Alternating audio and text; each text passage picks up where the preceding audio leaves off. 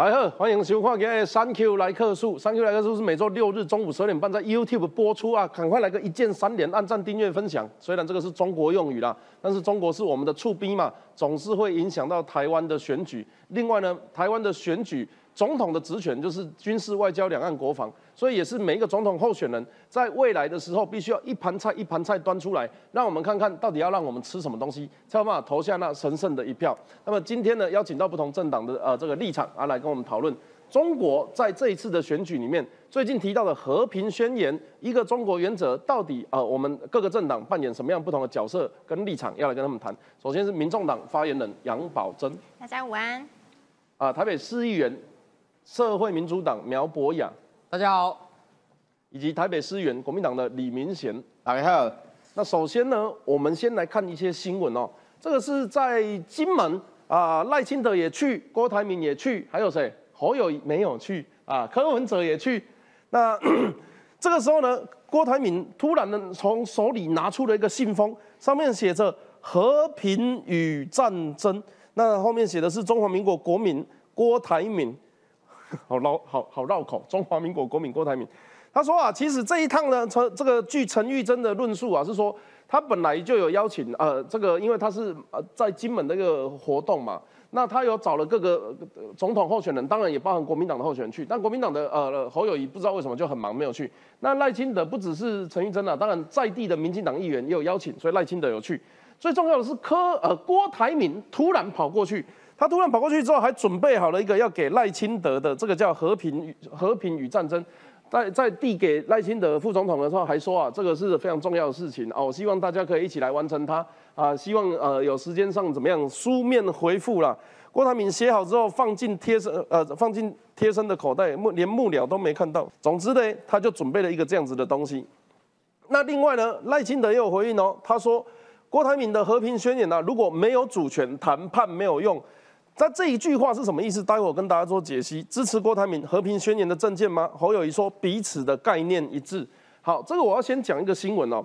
在上一次前一阵子台大，哎，是台大还是政大？他这个呃赖清德参加一个学生活动的时候，那么录影啊有一个短影音的快问快答。他问说：那你最想跟谁吃晚餐？赖清德回答说：习近平。那你看哦，一个总统候选人说想要跟另外一个国家的领导人碰面的时候，吃晚餐的时候，当然你会很期待他们会怎么回应。但是对岸的回应啊，中国他是说台湾没有副总统啊，叫这个叫台湾的领导人要怎样？要先承认一个中国原则来谈。所以今天要 今天要讨论，先问大家的事情是我们看到手上有白板，在一个中国原则的前提之下，各个总各个总统候选人，或者是说以你们自己的立场，你会用怎么样的方式来面对所谓的一个中国原则？大家都说要跟中国谈，我也知道跟中国谈啊。问题中国就不跟你谈啊。中国不要在没有一个中国的这个原则之下跟你谈，中国要在中国台湾的前提之下跟你谈的，那你要怎么跟他谈？所以呃，各个政党，你们有没有呃各各位来宾，你们的立场、你们的想象，要怎么面对这个所谓的一个中国原则？写得好的可以选总统哦。这是不是写鬼的啊？这是这是。你你就九二共识，你还有其他的吗？好，要这那不是安尼讲的啊。不是啦，这个这个会这个题目会太大，会太大吗？如果是我啦，来在来宾写的时候，我们就来回答他们。其实这些话是什么意思？赖清德讲无主权谈判无用的时候，就是我不可能承认一个中国原则啦。所以他的这个无主权的意思，就是当我承认了一个中国原则，台湾的主权就不见了嘛。那不见了，我就不跟你谈。那侯友谊说，呃，我们的概念一致，就是我们不管他一个中国原则，我们先谈，我们先把和平宣言的内容谈起来。那另外一个柯文哲到底会怎么样呢？保证好啊。嗯，那么保证先告诉我们，因为民众党是比较新的政党。OK。呃，其实我觉得应该这样，我觉得应该是需要新的共识。那这件事情的话，我觉得第一点要先从就是到时候台湾的总统大选里面，如果哪一位总统的候选人脱颖而出的话，那代表说他的两岸论述应该相对是让台湾的大多数的民众是比较能够接受。所以我觉得是在台湾内部你要先去凝结新的共识。那所以你有新的共识之后，你才知道你要怎么样去跟对岸谈嘛。你如果现在大家就非常分歧的状态，然后我投票的结果也还没有出来，所以我没办法去确定说那到底我们台湾人。民希望往哪个方向走，这是第一个。所以我觉得，可是这样子讲的话，我如果是其他的政党，我的攻击就是，那你就表示你们没有立场。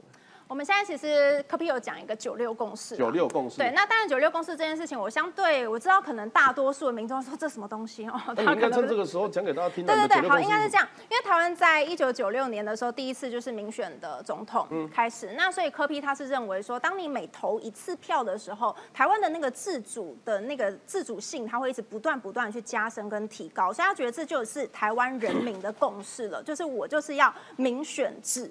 对这件事情是绝对不容置疑的，所以我觉得我们要去让对岸知道的事情是，你不要再跟我讲什么那三十多年前的那种很老旧的一些想法嘛，个九二共识啊，然后什么一中各表还是一个中国。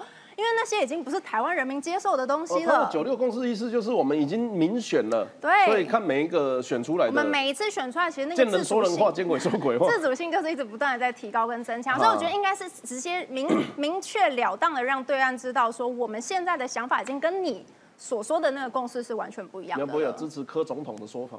我觉得刚刚这个民众党讲的论述哦，一半对，一半有问题了。一半对的意思就是说。台湾有很多次民主选举，啊，每一次民主选举基本上我们就是公平竞争，好，然后呢愿赌服输，选出来的总统代表了国家的主权的立场，好，这个是对的。对，那一半有问题的是什么？有问题的是，既然都知道前面选过很多次了，那么如果你也认为说选出来的总统的是代表台湾人民的最大公约数，嗯，那现在当然就有最大公约数啊。二零二零年不是投了八百一十七万票出来吗？已经到了现在，我相信已经不一样。所以意思就是说，如果说每四年就四还不到四年就会过期，那就算未来柯总统选上，他也是两年就过期，是这样吗？你懂意思吗？所以这样就会变成永远的非常不确定。对，就是假设说你认为说总统选出来的，尤其是八百一十七万票超高的票数选出来的总统，他代表了民意共识，也是两年就会过期。那你这个理论不是他八百一十七万票是四年前不到四年前的事情哎，他是连任的总统，OK，好，那如果说你认为选出来的总统的这个，假设你主张选出来的总统就等于台湾的共识，那么这共识又这么快的赏位期就结束了，那就代不就代表我们这社会永远都在动荡，永远都在分裂吗？所以这个这个理论基本上来讲起来就是说。选出来的总统，不管他有多高票了，其实坦白讲，就算蔡英文是八百一十七万票，他提出了四个坚持，在野党也不一定会买单，不是吗？台湾的政治现状是这样啊，所以大家不要去幻想说，选出来下一个总统就代表所有在野党都会买单他的这个两岸论述，基本上不太可能。嗯，你还是要去看说，在台湾的所有的主流民意里面，到底长期的趋势是什么？就像我经常最常看的一个民调，叫做正大的。正大的台湾社会的调查，认同自己是台湾人的，从三十年前一九九零年代一直到现在是不断的在上升。认同自己是中国人的，从三十年前到现在往下降，不断的在下降，现在不到一成。认为台湾未来要独立或维持现状，或维持现状以后再独立或尽快独立，这些偏独立类的加一加，现在稳定超过八成。认为台湾未来要跟中国统一的，从过去的多数降到现在只有三趴，这才是真正台湾真正长期稳定的民意趋向。所以刚刚问说中国讲一个中国怎么办？那我讲啊，他讲一个中国，他讲他的啊，那我们就是一个台湾嘛，互不隶属嘛。哎呦，我也不我也不去。争我也不去跟你争辩说你是不是中国，你是不是代表国际上唯一中国？我承认你是国际上唯一的中国，但我们是一个台湾，就这样做好处逼啦，做好邻居啦。这个这个票我会投给你，谢谢啦，谢谢。但是还没四十岁，没办法参选总统。就是说做好邻居啊，我觉得这个是台湾目前人民按照所有民调看起来，人民会接受的一个共识。因为现在要并成一家的。已经是极少数了。嗯嗯嗯。那你说要立刻开打的也是极少数，所以做好邻居。好，那你你讲你你讲你的。但是我我我我讲我的说，我是一个台湾。假设说我可以尊重你是你说你是世界上唯一的中国，你也可以尊重我说我是一个台湾，那我们就可以谈。嗯，因为我们互相尊重对方的立场。嗯嗯。但是如果说今天你要逼迫我说去接受去买单你的说台湾是中国一部分，那很抱歉，这个单我们真的买不了嘛？就这么简单呢。好，我再补充一下我觉得我其实蛮认同，就是阿苗讲的，因为呃，其实科比亚的确最近他也一直有在谈这件事情，就是我们是台湾自主、两岸和平。那台湾自主摆在前面的意思是说，我们的主权独立这件事情是非常明确的。所以在这个前提之下。我我们如果能够先达成共识了，那好，我们再去谈两岸和平这件事情。所以我觉得现在的确大多数的民众可能还是会比较希望维持现状。那你说要怎么样去维持现状？我觉得这个你必须要去跟对岸，你还是要有交流，然后跟对话的机会，你才有机会把我澄清一下好不好？危机稍微降低。我澄清一下，柯文哲有可能当总统。那么今天中国外交部来呛中华民国没有副总统的时候，嗯，民众党如果有回应，我觉得就 OK。但我在猜你们应该不太知道怎么回应。这一题的话，不是因为他针对的对象是民进党，他不是他针对的是副总统，这个就是民主政府。我一直觉得国民党没有做好的，我我我我之所以觉得国民党没有做好，原因就是他是指着你的民主政府骂，他不是指着哪一个政党。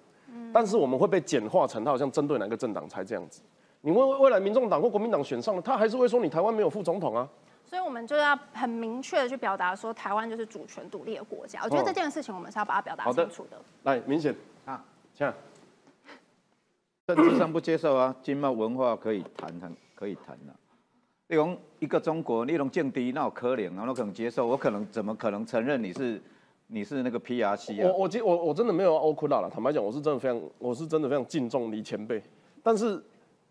你们现在都不论述九二共识了吗？九二共识一一中各表，或者是中呃坚持中华民国的存在，这些都不坚持了吗？我来给你芝麻不是讲买。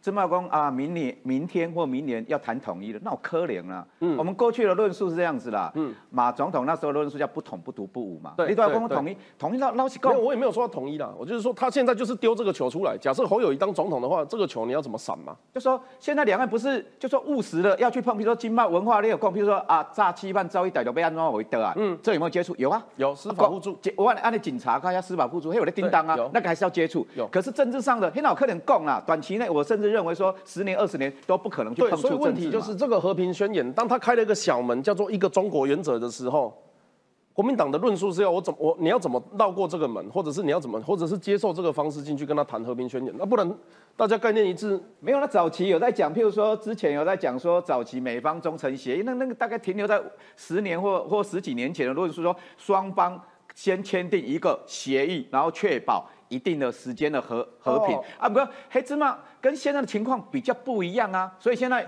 我觉得说现在的情况下，两岸之间没有互信，没有互动，在政治层次的部分嘛，你知道不可能说哦，现在先绕过原本经贸层次不去动，那直接回到跳到上位的经政治层次，黑伯现在可怜啦，所以我我们我来朱丢喜安内啦，就说现在如何捍卫中华民国我。我先讲者啦，在台湾无可能上的，我卖台啦，就少咧地位共谍，就少咧。我现在也没有在讲，对我来讲，就说现在如何让它恢复双方可以实质可以交流，就是跟插槽赶快插可以恢复让它通电嘛。那通电的原因是至少在经贸文化上，比如说我干嘛实质的交流的部分啊，譬如说班机春节班机，比如说啊，现在讨论说利路科别来了，这个就是实质的互动嘛。这些还会有官方层面的互动，阿姆哥那个不是谈到政治层面，政治层面。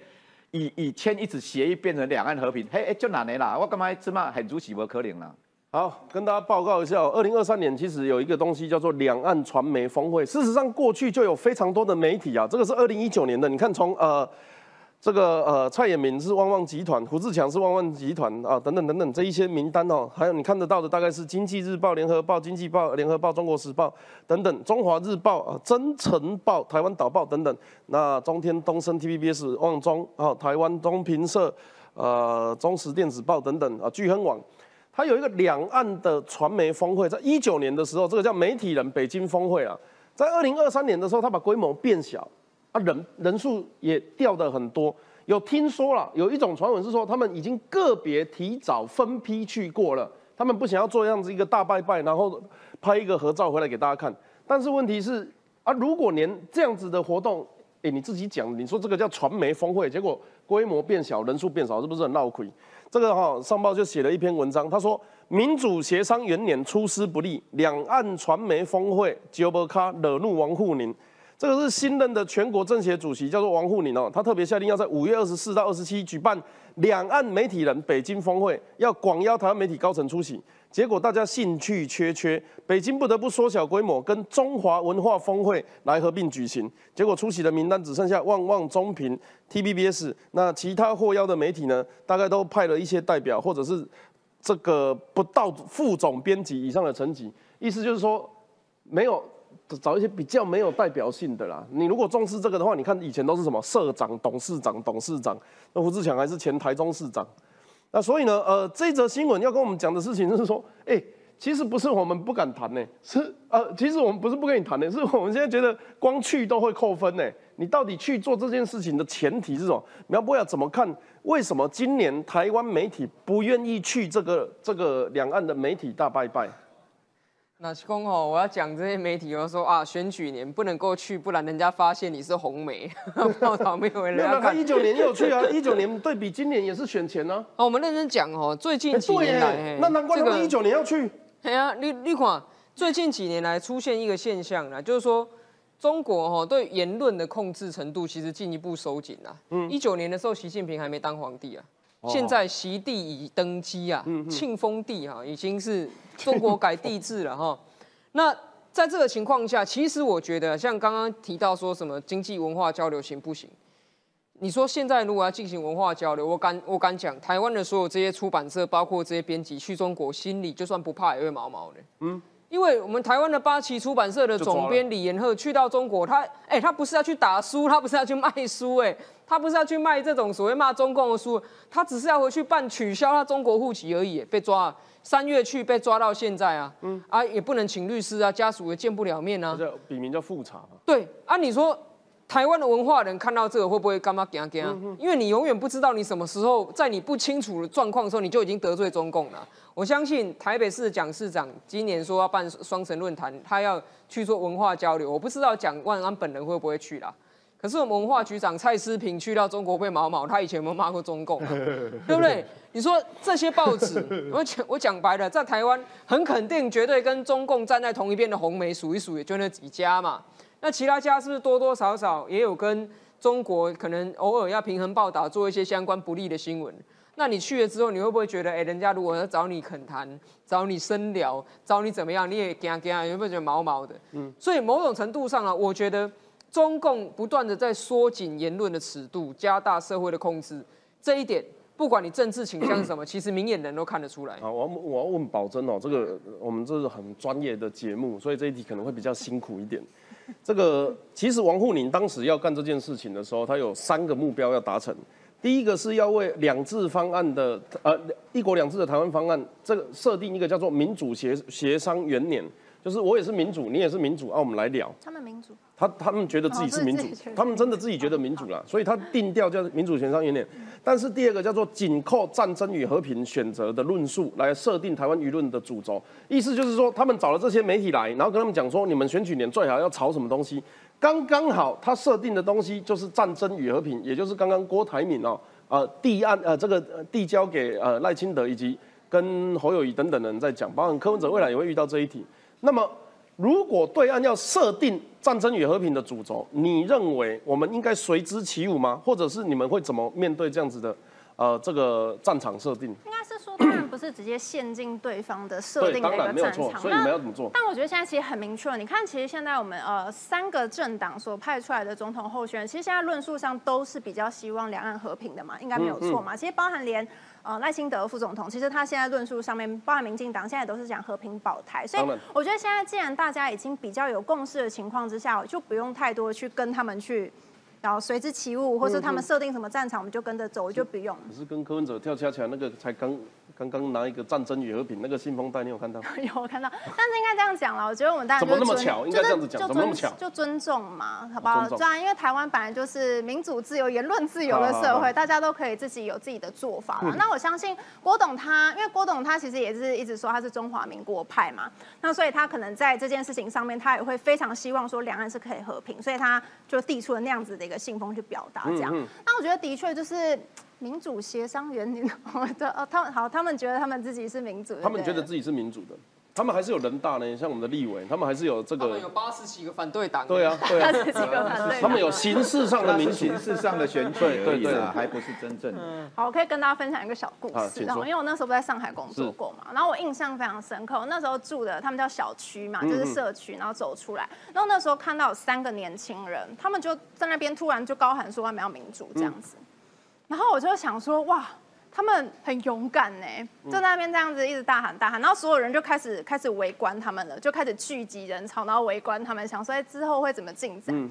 然后我就走过去，我就替他们觉得有点担心。然后后来再回来的时候，哎，他们很快就不见了，所以可能是被就是送送走了这样子。所以，我坦白讲，中国一直都有大大小小不同主题的抗议。对，比如说呃，他们有曾经有实施过禁摩禁烧，什么意思？就是在广东、广西一带啊，他们是有摩托车，但是又不希望大家骑摩托车，所以政府有政策叫禁摩，禁止大家骑摩托车，但是路路上就一堆人在跑，后来摩托车就聚会。还有一个是禁。进坟，是因为那当时他们是土葬或者是怎么葬的，他们有一定的祭祀仪式，然后会放鞭炮，会烧纸钱。但共产党政府希望大家不要迷信，所以叫他们不能做。可是就每天都火烧山啊，所以最后就说啊，不然你要跑我的祖坟嘛？那当时的广东人也有集集中起来抗议，所以他们还是会有多多少少的这种大小规模的抗议啊。我也看过在湖南躺高速公路的，因为他们高速公路会盖经过不知道哪一村啊，要迁村，但是问题是这些他们都不会报。嗯，最大的问题是不会报，不是中国人不反抗，是媒体的这个共产党不会报。嗯，对啊。那我们另外要来看一个数据哦，这个是关于共产党，他台湾对中国呃，或者说对共产党的好感度的一个民调，这也一样哦，这是美丽岛美丽岛电子报在五月二四到二五做的。他说啊，我们有十四点四趴的台湾人对共产党有好感。有七十四点五趴呢，对共产党反感。这个数字你可以看得到啊，这这大概是从二零一四一五年开始做，那来到一九二零年的时候，应该是反送中以及选举年的关系，他们呃，我们整个反感度拉升的非常快哦，拉升的这个应该接近二十个 percent。然后到现在呢，虽然尾声尾尾声有一点掉了，但是有可能，因为这一个大概已经是三个月至半年的这个，这个有可能是你看哦。二零二二年年底的选举的时候，大家其实还是反中共的。可是这一点有可能是战争的恐吓，有可能是舆论的影响，让大家觉得，哎，你如果讨厌共产党，会不会我等一下我要揍你？所以呢，这一个那当然了，每一个每一个波动哦，都有它代表意思。但是第一个，它的趋势是逐年上升的，甚至我们反应时间已经比世界其他呃世界上其他国家还要晚了一些时间。那第二个呢，虽然有曾经突破八成，现在是在七成五的位置。想要问李明显哦。在呃，我们又要跟中国谈，又要跟中国好，那但是又面对台湾民意对共产党高度反感的情况下，国民党要怎么样来呃这个说服民众，呃呃吸纳更多的民意来支持你们的论述啊？对这个民调就好奇的嘞。嗯，你你当然你得看七十七十四趴嘛。嗯，我得看十四趴，为什么 还有还有还有人对共产党有好感？我想想嘛。哎，不是吗？这里基本盘。我对共产党没有好感呐。对，我一定我一定投反感，我那可能投好感。所以你所以你是，可是那那我你觉得十五趴比较大的？我讲啦，国民党你台湾的支持度偌济？你可较抓给啊是三百二十趴嘛，完得票率也有到四成多嘛。你可讲传播十四趴对对来，我我是蛮好奇的啦，就说他为什么会对共产党会有好感？还是这个其实是台湾民众党对中国共产党？没有了没有，我觉得 我好奇了，就这样，支持统一应该是不告我趴嘛，哈，他为什么 对好感会有十几趴？没有，这个是对政府啊。统一吧？这个这有可能是对政府治理的，他们可能就是比较。有时候我觉得他们比较搞混啦，因为很多台湾民众可能对对对。中国大陆或对民众可能没有没有意见，嗯，对中国大陆也 OK，或情感投射什么，对对共产体制或他们的治理方式，那可能还会有好感的，我想没啦，对哦。当然受到很多事件的波动嘛，最近。诶，反感突然增高的，用贵体，包括对他对台湾的哎文攻武赫，包括攻击绕台，嗯无人机来这，这不可能有人接受吧？你你 Thank you 哥，你不可能讲哦，我我阿贤，我国民党我我很乐见大陆的攻击绕台，我国民党会会很支持，不可能啦，我不他个怕一个，所以是这样子啦，就说这就是为什么你只能当议员啊？你们的立委都比较喜欢考试，我觉得，我觉得就是针对你这句话，我觉得还要还，我觉得要严正要严正讲一下，就是说李登辉执政的时候。我我我承认，确实现在包括蓝绿白政党呃，在两岸的论述或一些做法或一些主张会有差距。嗯，这是安内问题啊。嗯，到底什么？李登辉执政的时候，台湾可以召开国事会议。嗯，蔡总统为什么执政亲你啊背你啊？这么我李你双计你不可能。对，没没有没有召开那种政党的就说沟通，应该下一任我我认为啦，我建议啊说，不管奥几人向这总统拜托你坐了来共这里，至少要有共识啊。哎，打开讲啊，两岸的距离。在台湾政党之间的距离，总不会比台湾的政党跟共产党之间的距离还要还远嘛？对对对。第二，不能的是啊，那谁来共谁？我你我我我我我跟 Thank you 各位哎政党认同不一定一样嘛，可是我们至少可以坐下来谈呐。虽然是这种形式上，那我就说是这样子啊，我还是回到我是真心的，我没有跟你形式上。对，我要回到原本，我给人。咖喱怕怕绑球 play 者，我回到国民党的论述是这样子啦，嗯，国民党还是要务实去面对问题啦，就说你该解决的相关的民生的经贸层次的交流、文化层次交流，这是该解决的。可是，在政治上的，我觉得短期内甚至不是说四年八年，我甚至认为十年二十年都很难去碰触啦。甚至我认为说，两岸如果要碰触到政治议题的时候，你大陆某种程度，第一个你攻击到台对台威胁这种。你至少至少要要要要停止。第二个，你大陆至少要相对的进一步的民主化。想问贵企在讲的啊，啊你你大陆你先定省长可以真正直选的时候，到那个那，你这个这个假设真的太远了。习近平自己都搞成帝制了，所以贵贵企包括西方学者，因为我在写论文的时候，我看了很多两岸的论文相关的说，大陆的学者一般呃西方的学者呃过去一直在主张说，哎大陆有可能民主化。当然，到习近平后来独裁之后，就是变成说啊，对这种大陆民主化的想法，就是慢慢变悲观了嘛。啊，可是你真的台湾也改的拍出逼，你期待说他本质上去做改变，还是说哦，打刚刚那种啊，然后我这里也跟你弄一下，就说怎么去找出一个和平相相处的一个方式嘛。嗯嗯嗯嗯。博有没补充？我觉得其实基本上啦，你看到刚刚那个民调嘛。对于共产党有好感的人，其实差不多啦。一直以来，从二零一五到现在差不多啦。真正上升的是原本没感觉的人变反感了。对啦，是这样子啦。嗯，这是这个从六十几趴反感到八十几趴，这二十几趴本来是不表态、没感觉的嘛。那你为什么会这样说？本来没感觉的人变反感，因为实际上发生的事情就是让大家反感。那所以其实，在现在来讲的话，你在台湾的政局里面，好未来。要进行总统跟国会大选啊，你要去谈说什么哪一个党啊，争取人民的好感度、反感度啊，其实那些都是其次的啦。真正重要问题是哪一个党有能力展现自己，说我真的有能力去应对中国对我们的威胁，这才是核心问题。因为这个飙涨的对共产党的反感度，是因为大家感受到这个实际威胁的存在。那你面对到你旁边有一个恶霸，他的枪就抵着你脑门的时候，哎。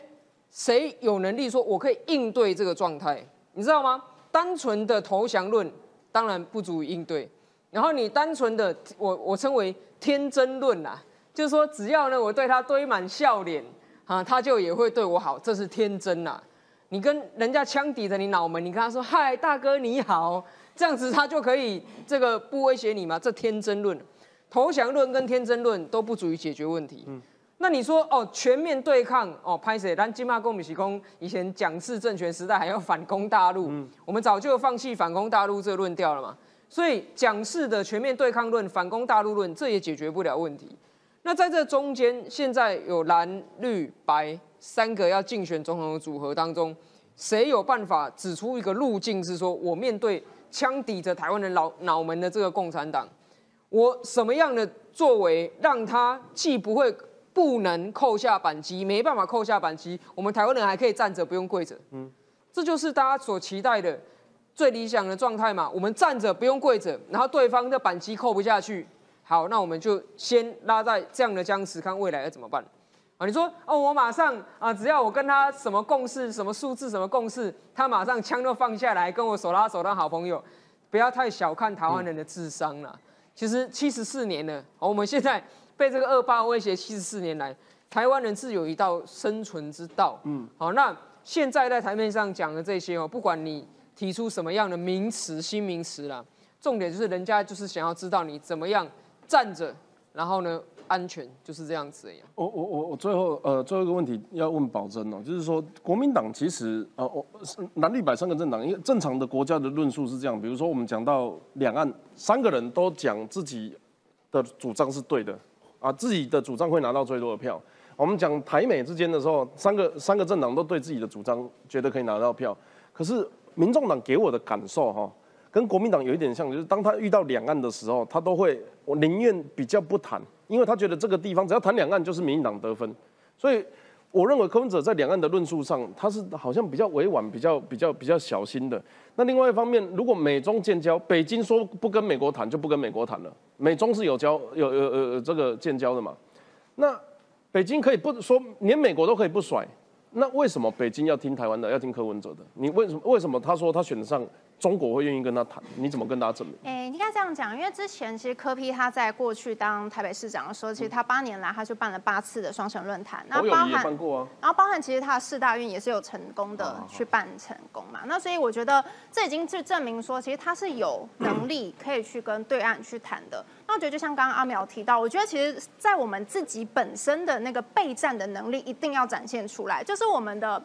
你要让对方感觉到，我就算要咬你，可能咬不太下去，可能牙齿会掉，所以他可能要让他感受到，哎，你是我们是有备战，然后我们是不畏战的，然后能战也不求战的。所以我觉得在我们自己的一个装备上面、军备上面，我们武力还是要持续做一个提升。不然你看他平常这样一直不断的绕台，在绕台，攻击一直绕台，然后甚至飞弹可以直接飞过去，我们的海峡中线也没了，就其实可以感觉到他们其实试出的那个不善意是非常的。是非常的明确的，所以我觉得我们还是要把自己装备好，然后再加上我们跟其他国家，即便不是邦交国，但我们有机会跟其他国家，就是类似那种民主的一些同盟国，然后我们可以再透过经济、然后经贸的交流上面，或者教育的交流上面，我们有更多的双边或是多边的合作，然后让中国感受到，哎。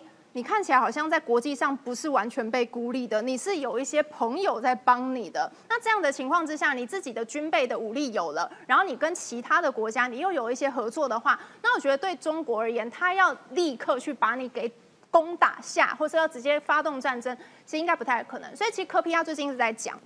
他觉得要立刻发生战争的机会应该不太大，因为其实中国他自己也会去做评估。那当然，我们跟美国之间的关系，然后跟其他的欧美之间的这个国家的关系，我们只要能够持续。维持得住的话，那我相信其实中国他自己也不会说就是非常贸然的去开打。但是又回到刚刚讲，我觉得交流还是一定要有，因为当你必须要试着去对话，因为很多的关，我觉得人与人之间的关系也是这样。当你完全不对话，然后都不去互相理会的时候，我就觉得你对我感觉是有意见，我觉得你对我有成见，哪一天擦枪走火，那就真的是一发不可收拾。所以我觉得还是要想尽办法去产生交流的管道。这个是 这个论述，就我自己的经验哈，我我可能没有办法。支持，原因是现在很明确的，世界是分两边的。民主国家你可以看得到，几乎什么捷克斯洛文尼亚等等的呃议长、呃民意代表等等高官达政要来到台湾，他其实目的，他们来台湾的唯一目的就是呛中国。那这个时候，我们如果选出一个领导人是要跟中国，好，我要想要知道你为什么对我有意见呢？我想跟你沟沟通、聊聊天、约约会、开开心。我那个其实就会把你刚刚说要联盟的那些民主盟国全部得罪掉。自己都说要跟习近平吃晚餐了，你觉得呢？对。对啊，那不就是要交流吗？那就是交流啦。的确啊，是吧？对啊，那连赖清德副总统都愿意试出这种善意了，那柯文哲讲这也还合理吧？所以其实也合理啊。所以没有，所以你刚刚讲的，因为我们一一般都认为，民进党跟民众党最大的差别就是，民进党是坚持主权独立的这个条件。嗯。那那所以赖清德回来马上就讲，你有一个中国原则，我们就没得谈了。所以这也是我们刚刚前面我一直在讲了嘛，你过去三十多年前的那些名词，你都不要再跟我讲了啦，因为我觉得那个都已经是时空背景完全不同。现在的台湾人民就是不接受，那你中国一直跟我强调或是坚持这东西就没有意义呀。啊，但是我还是很想知道民众党具体就是遇到一个中国原则的帽子戴上来，因为他们给国民党戴过，给民进党戴过，国民党最后就会变成马习会特区呃特首见面，民进党就会变变成大家跟他讲说哦要可能要战争啊，然后呢我不跟民进党谈啊。那如果民众党要选总统，这个论述接下来还是会不断不断的呃跟你们讨论。那以上呢就是今天的三 Q 来客数，感谢大家，我们下周见。